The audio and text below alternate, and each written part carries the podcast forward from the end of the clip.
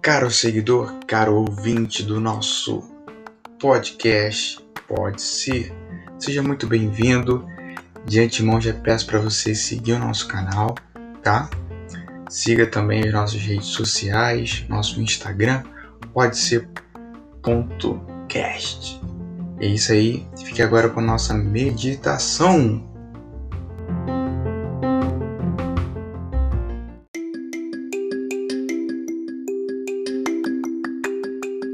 O escândalo da graça, porque a graça de Deus se manifestou salvadora a todos os homens. Livro de Tito, capítulo 2, versículo 11, no dia 13 de junho.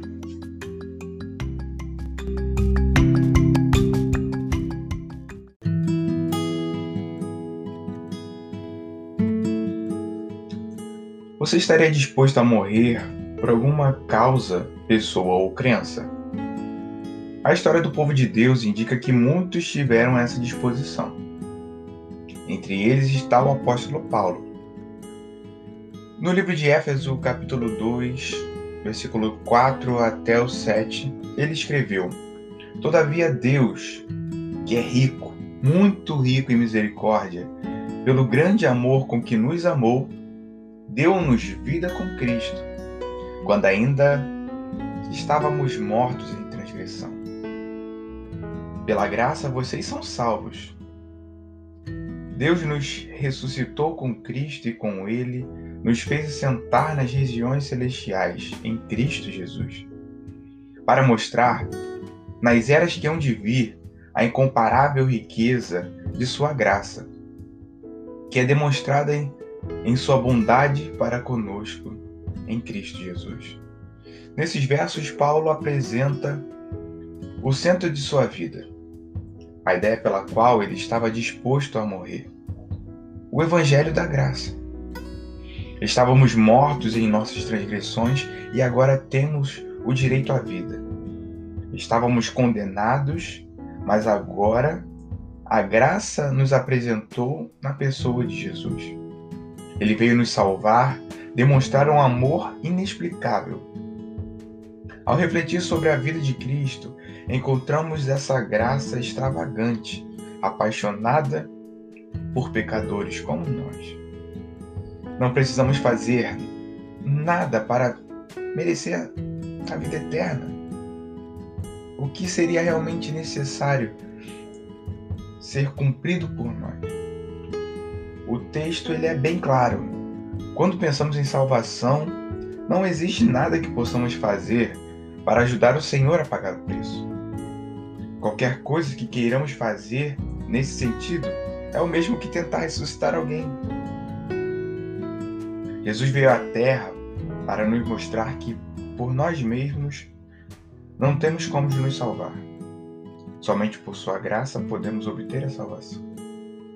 Por isso, vivamos em estado de graça, andando nos caminhos da graça com o Espírito gracioso.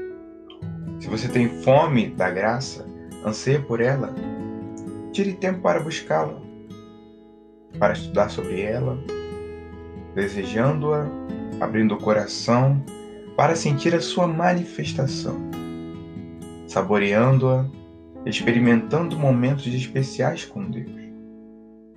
A palavra merecimento não combina com a dinâmica da salvação. Todos estávamos condenados à morte, mas agora há esperança. Esse é o escândalo da graça, capaz de atrair todo pecador.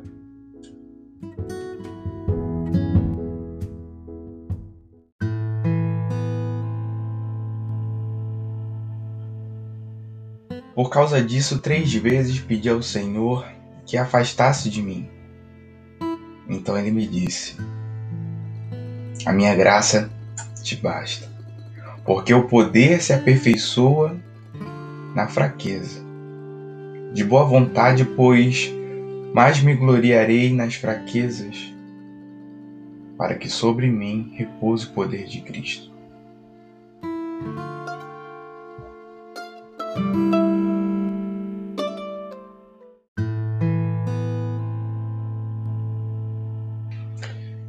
Irmão, que a graça de Deus hoje na sua vida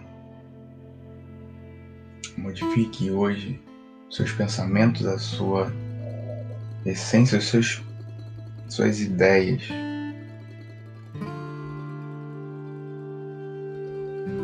Que essa graça venha fazer um escândalo na sua vida.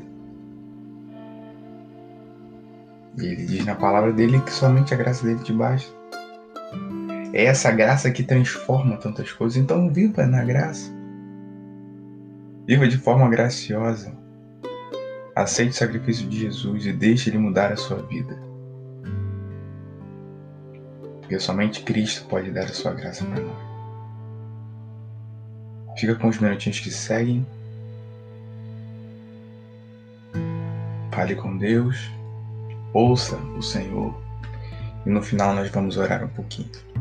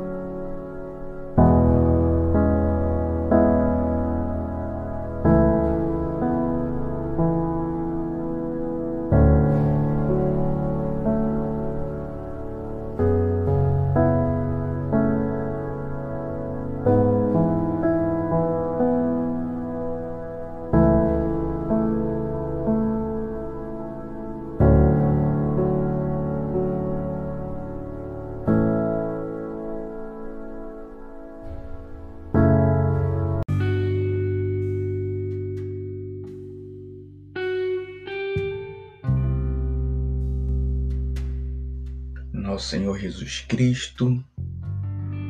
Louvado é o seu nome, pois tu és grande, Senhor, a tua misericórdia dura para sempre. Louvado e exaltado é o teu nome, e sobre nós coloca as tuas mãos e protege-nos, Senhor. Maravilhoso tu és por colocar homens que escreveram palavras tão lindas e tão sinceras na Bíblia que hoje temos a oportunidade de acessá-las, Senhor, de ler, de obter salvação através delas e transmitir a salvação de Cristo através dela. Que a tua graça hoje nos basta, Senhor, e aceitamos ela. Pedimos também que o Senhor mostre para nós o quanto ela é importante perdoa os nossos pecados e as nossas dificuldades. Manifesta o teu poder hoje, Senhor, nas nossas vidas, não por mérito nosso, mas de Cristo Jesus, que morreu na cruz por nós. Amém.